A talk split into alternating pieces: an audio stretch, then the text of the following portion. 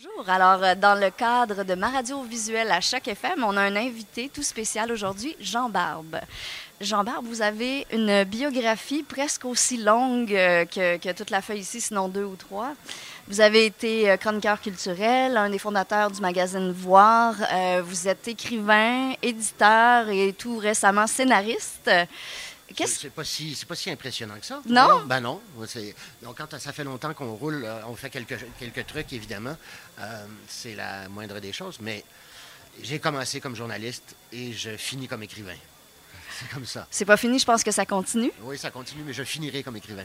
C'est la première fois qu'on a le plaisir de vous recevoir ici à Toronto au Salon du Livre. Pourquoi c'était important pour vous de venir ici à Toronto nous rencontrer? Ben, écoutez, je, je suis venu à Toronto euh, et euh, c'était le Salon du Livre. Il me semblait impensable de ne pas passer au salon. Puisque moi, les, salons, les salons du livre me semblent essentiels, sauf celui de Montréal, qui est une grosse foire commerciale, mais dans les régions, à l'extérieur du Québec, à Toronto en particulier, la francophonie ne peut pas subsister s'il n'y a pas des lieux de rassemblement. Et les salons du livre, c'est un lieu de rassemblement des éditeurs, des auteurs et des lecteurs. Et c'est dans cette synergie-là qu'on crée des liens et qu'on crée une dynamique propice à l'élaboration d'une dynamique culturelle qui permet à une société de survivre et de prospérer. Parce que sans la culture, il n'y a pas de communauté. Ce qui cimente la francophonie, c'est la langue, bien sûr, mais une langue, c'est pas quelque chose qui, qui- ne dit rien, c'est- quelque chose qui exprime un point de vue sur le monde, euh, une relation à l'autre, euh, une certaine forme de- de- de- de pensée. Et tout ça passe par quoi? Passe à l'origine par les livres. Qu'est-ce que c'est un livre au fond? Qu'est-ce que c'est qu'on voit ici dans, le Salon du Livre, dans ces, dans ces milliers de milliers de livres-là qui sont- qui s'empilent sur les tables? Ce sont des visions du monde. Il y a des gens qui, depuis longtemps, transmettent par écrit, couchent sur le papier leur vision du monde, leurs expériences, leur imagination, et qui les transmettent à d'autres. Et ça, ça veut dire quelque chose. Quand on lit, ça veut dire qu'on n'est pas seul. Ça veut dire que quelqu'un d'autre a ressenti la même chose que nous. C'est la forme, le livre, c'est la forme la plus, la plus proche de la télépathie. Ça, c'est le grand rêve perdu de l'humanité, la télépathie. Si, si, si tout le monde était télépathe, on ne pourrait pas se faire de mal. Parce que je pourrais pas C'est se mettre à la place de l'autre. Ça, c'est l'empathie. Mais la télépathie, ça serait de ressentir ce que l'autre ressent. Ça serait formidable. On ne pourrait pas donner un coup de poing à quelqu'un, ça nous ferait aussi mal qu'à lui. On pourrait pas, un, pa- un patron ne pourrait pas euh, mettre à pied 1000 employés de son usine parce qu'il n'endormirait pas la nuit. Ça serait formidable. Mais les livres font à peu près ça. Parce qu'un livre, surtout un roman, à mon sens, qui est la forme, ah, je vais parler pour ma paroisse, mais c'est la forme la plus, la plus achevée de la littérature et peut-être des arts. Ça se discute. Mais le roman, c'est quoi? Sinon de marcher dans la peau d'un, autre pendant 300, 400 pages. Pendant une semaine de lecture, je vis la vie d'un autre. J'ai accès à ses pensées, j'ai accès à ses peurs, j'ai accès à ses craintes, j'ai accès à ses espoirs.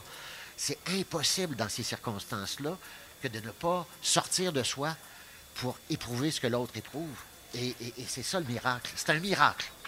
Et là, euh, vous me posez une question intéressante et une question qui me vient, c'est-à-dire que vous venez de faire la transition au scénario. Est-ce que c'est différent écrire un livre et écrire un scénario? Ben, C'est différent dans le sens où dans le livre, dans le roman par exemple, le langage est une finalité. C'est-à-dire que j'exprime, je crée, je dépeins un univers, des actions, des personnages, des pensées, d'une manière dont la livraison par les phrases sera définitive. C'est celle-là. Alors que un scénario, c'est un, c'est un plan. C'est un plan pour le réalisateur. C'est un, un blueprint, si on veut.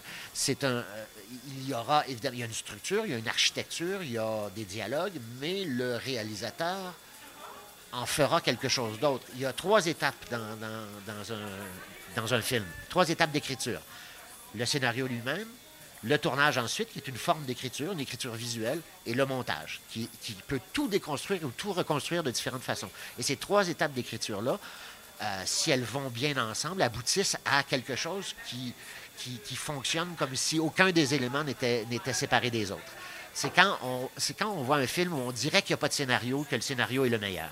Oui, c'est vrai. D'ailleurs, votre film euh, est, est, euh, en salle en ce moment au Québec, Sympathie pour le diable. Oui, un film, un film de Guillaume de Fontenay euh, qui raconte l'histoire d'un journaliste de guerre, Paul Marchand, qui a existé, qui a été correspondant de guerre pour toutes les radios francophones de la planète, ni plus ni moins. C'est un Français qui travaillait pour Radio France, qui travaillait pour, euh, pour la Belgique, pour Radio-Canada, pour, euh, pour tout le monde. Et, et qui était, donc, a été journaliste de guerre au Liban et ensuite à Sarajevo pendant le siège de Sarajevo au début des années 90, où il, il s'est laissé enfermer avec, euh, avec les Sarajeviens pendant que les Serbes, postés tout autour sur des collines, lançaient en moyenne 300 bombes ou, ou obus de mortier sur la ville par jour pendant quatre ans. Et euh, Paul Marchand, que j'ai eu le privilège de connaître, euh, était un fort en gueule, un personnage parfois très désagréable, qui savait se mettre le trois quarts du monde à dos, mais qui était fondamentalement un humaniste et qui rêvait d'alerter la population internationale au drame de Sarajevo. Et il ne se passait rien à cette époque-là. Et Paul a, fait des topos qui tenaient parfois plus de l'éditorial que du, que du reportage. Et euh, on l'a puni, ni plus ni moins, là-bas, quand un sniper lui a, a tiré une balle de très fort calibre qui lui a démoli complètement le bras gauche. Il a été évacué. Il n'a jamais retrouvé l'usage de son bras. Et quelques années plus tard, il s'est suicidé en proie, de toute évidence, à un syndrome post-traumatique.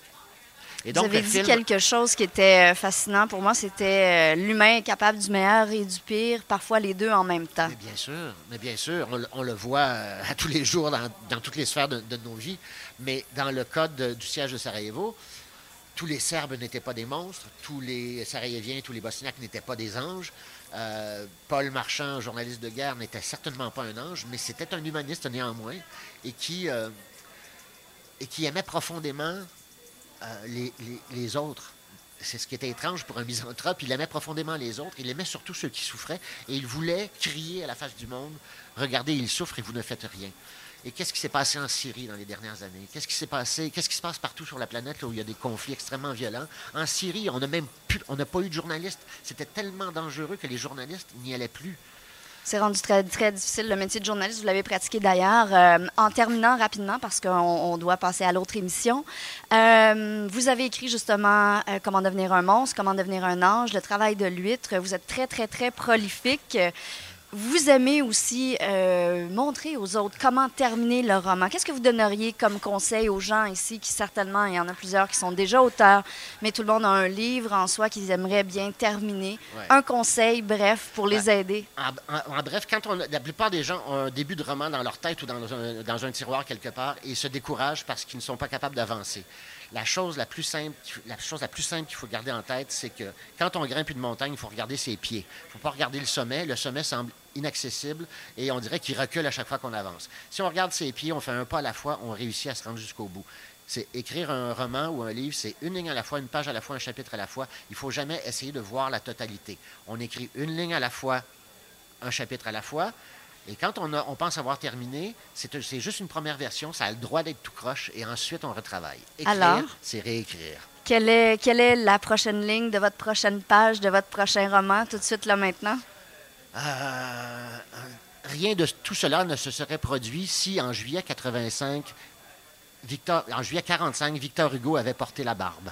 Oh, Monsieur Barbe, merci beaucoup. C'était ma radio visuelle à Choc FM. On va vous revoir l'année prochaine au Salon du Livre à Toronto. J'espère bien. Merci. Ah, merci.